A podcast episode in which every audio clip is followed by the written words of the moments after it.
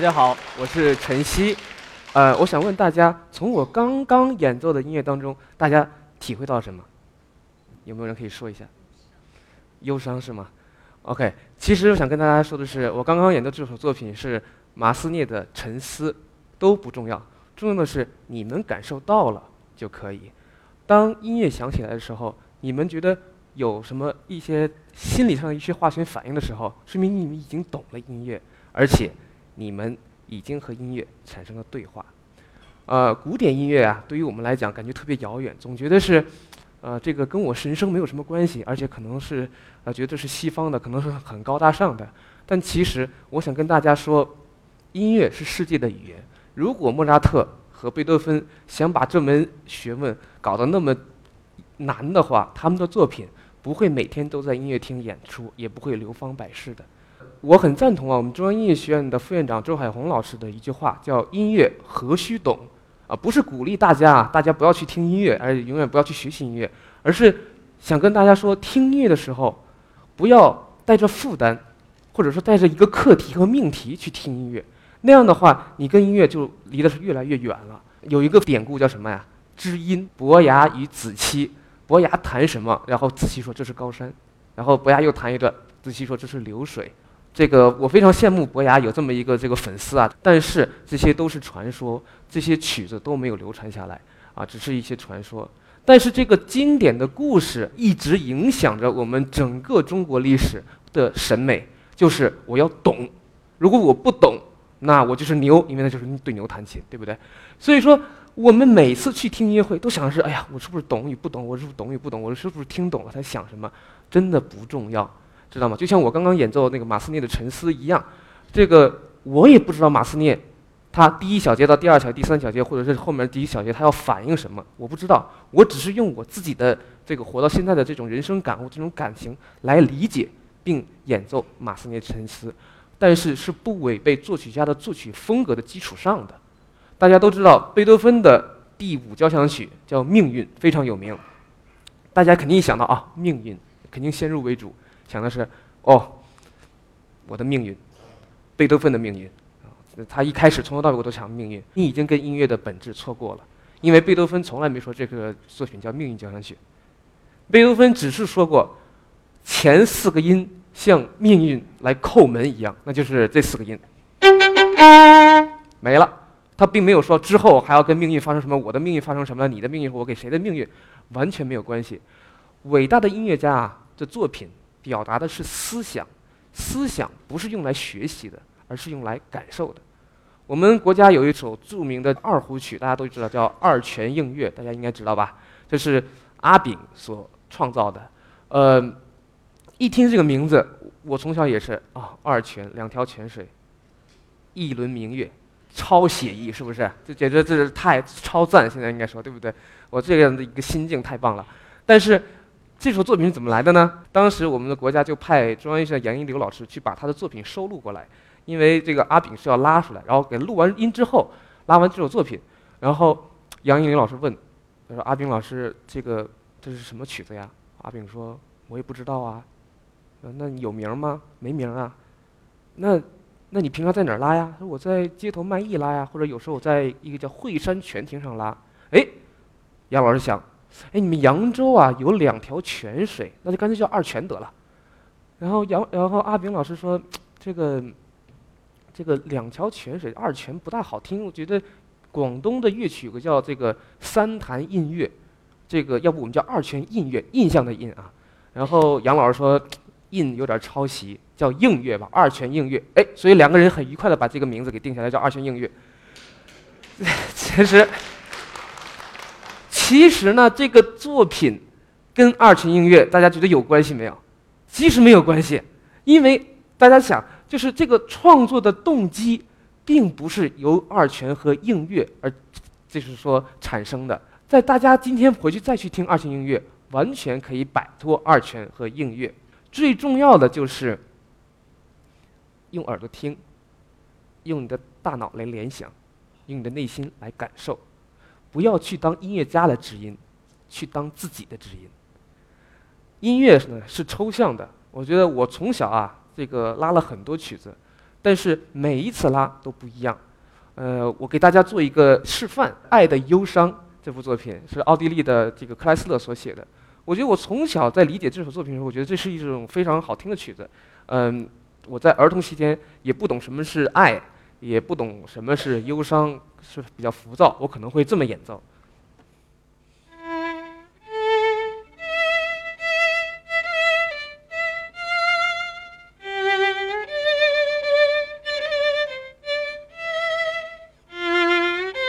可能停留在这个今天有没有吃饱饭，或者是有没有糖吃的这个这个状态。但是我相信，今天在北大有很多的这些学子们，到你们这个年龄的时候，再去考虑爱的忧伤，那是不是就是悲痛欲绝啊？水深火热，是不是这种感觉？那 如果我在那个时候来拉这首曲的时候，应该是怎么感受呢？我可能会这样。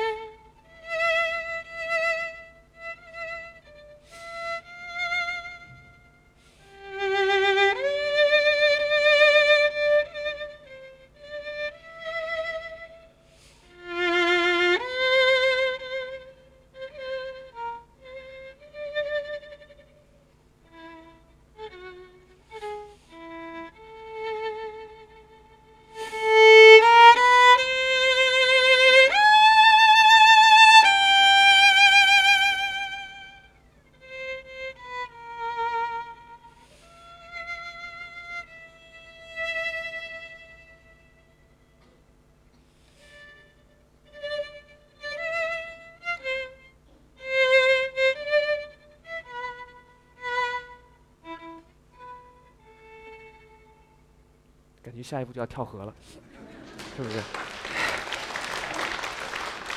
对，当我人生的经历再丰富一些时候，我觉得，呃，这个爱的忧伤不应该只是忧伤。我可能我现在的感觉可能应该是，有悲、欢、离、合，有过去的美好，有现在的残酷，可能还有对未来的憧憬。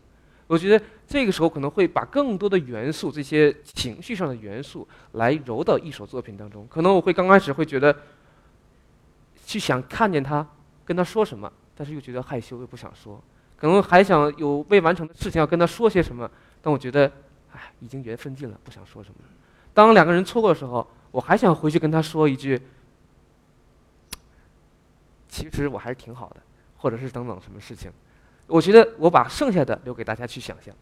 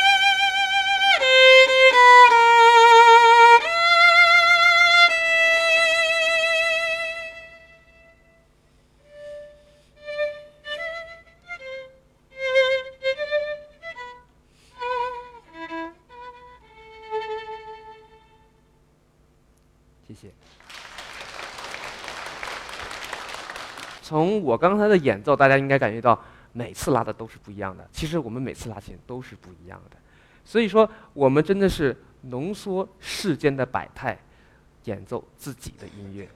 呃，我想说，这个人人都可以在音乐的世界里去跟自己对话。有较好的这种文学修养，绝对会对你欣赏音乐有非常大的帮助。音乐素养和文学修养绝对是相辅相成的。我的老师梁耀基教授啊，曾经跟我说过，演奏一部作品要站在三个高度上：大自然的高度、历史的高度和作曲家的高度。我们演奏者用这三个元素加在一起，可以对这种作品的理解有非常好的这种把控。最后呢，再把它诠释给观众。当然了，音乐素养和文学修养一样。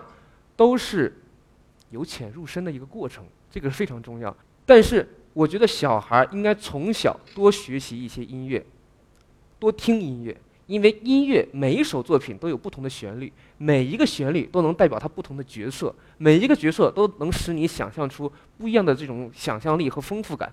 这样的话，在你以后听音乐的时候，你会有更多的层次感和这种体验感。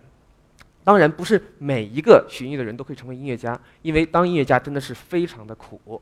呃，我觉得。家长也是非常伟大的。我觉得我的母亲从小就是辞了工作陪我来北京来这个上学呃上学来学习。每一个音乐家的父母都有一个选择来陪他，来选择牺牲自己。我觉得这是一种伟大的选择。我觉得这里应该向所有的音乐家的父母致敬。很多人问学音乐需不需要天赋？我说需要。但是什么是天赋呢？我觉得是你要耳朵要知道什么是音准，你的心里应该有音乐的这种悲欢离合，你的大脑是否清楚你的节奏，还有你的双手是否有协调性，最重要是你的手指的机能会不会好，但是更重要是能不能刻苦。我从小啊三四岁时候就开始，基本上每天都是四五个小时以上的练琴，呃非常非常苦。我觉得这种苦。是值得回忆的苦，因为这种苦让我在音乐当中体会到了非常多的东西。啊，例如让我体会到音乐是神圣的，因为我站在这个台上给大家演出，我要对自己的演奏负责，我要对观众的欣赏负责，我还要对作曲家的作品负责，啊，其次是这种探索欲望，因为大家知道音乐是无止境的，它没有一个终极的答案，就像我刚才演奏似的，每一次的演奏都是推翻上一次，或者至少有一些些的改变。这种无休止的这种这种去推翻和一遍遍的推敲，对自己对音乐可以说是有非常这种强的这种挖掘度。还有就是让你勇敢起来。作为一个音乐家，我们的终极目标不是赚多少钱，呃，出多大名，或者说是这个呃这个获多高的奖，而是在你热爱的音乐当中找到自己对音乐份的对音乐的那份忠诚。音乐。对自己的意义，因为在你和音乐产生关系的时候，是最坦诚的，也是最真诚的。你被音乐感动，音乐又被你演奏，然后你演奏的音乐又会被你自己感动，最后你把这份感动带给观众，我觉得非常非常美妙的一件体验。我觉得我跟大家一样。都是音乐的爱好者，所以说我觉得音乐与我的关系远远大于我在音乐上所取得的成就。热爱音乐，热爱自我，热爱生活。我在呃二零零六年的时候啊，在故宫啊，曾经用又用一把这种一千零八年的古董小提琴，千万美金的这种红宝石小提琴，演奏了这个非常有名的曲子，叫《辛德勒的名单》。啊，今天我希望。跟大家分享，希望大家放下懂与不懂，闭上眼睛，尽情的走入到音乐的世界里，与自己对话。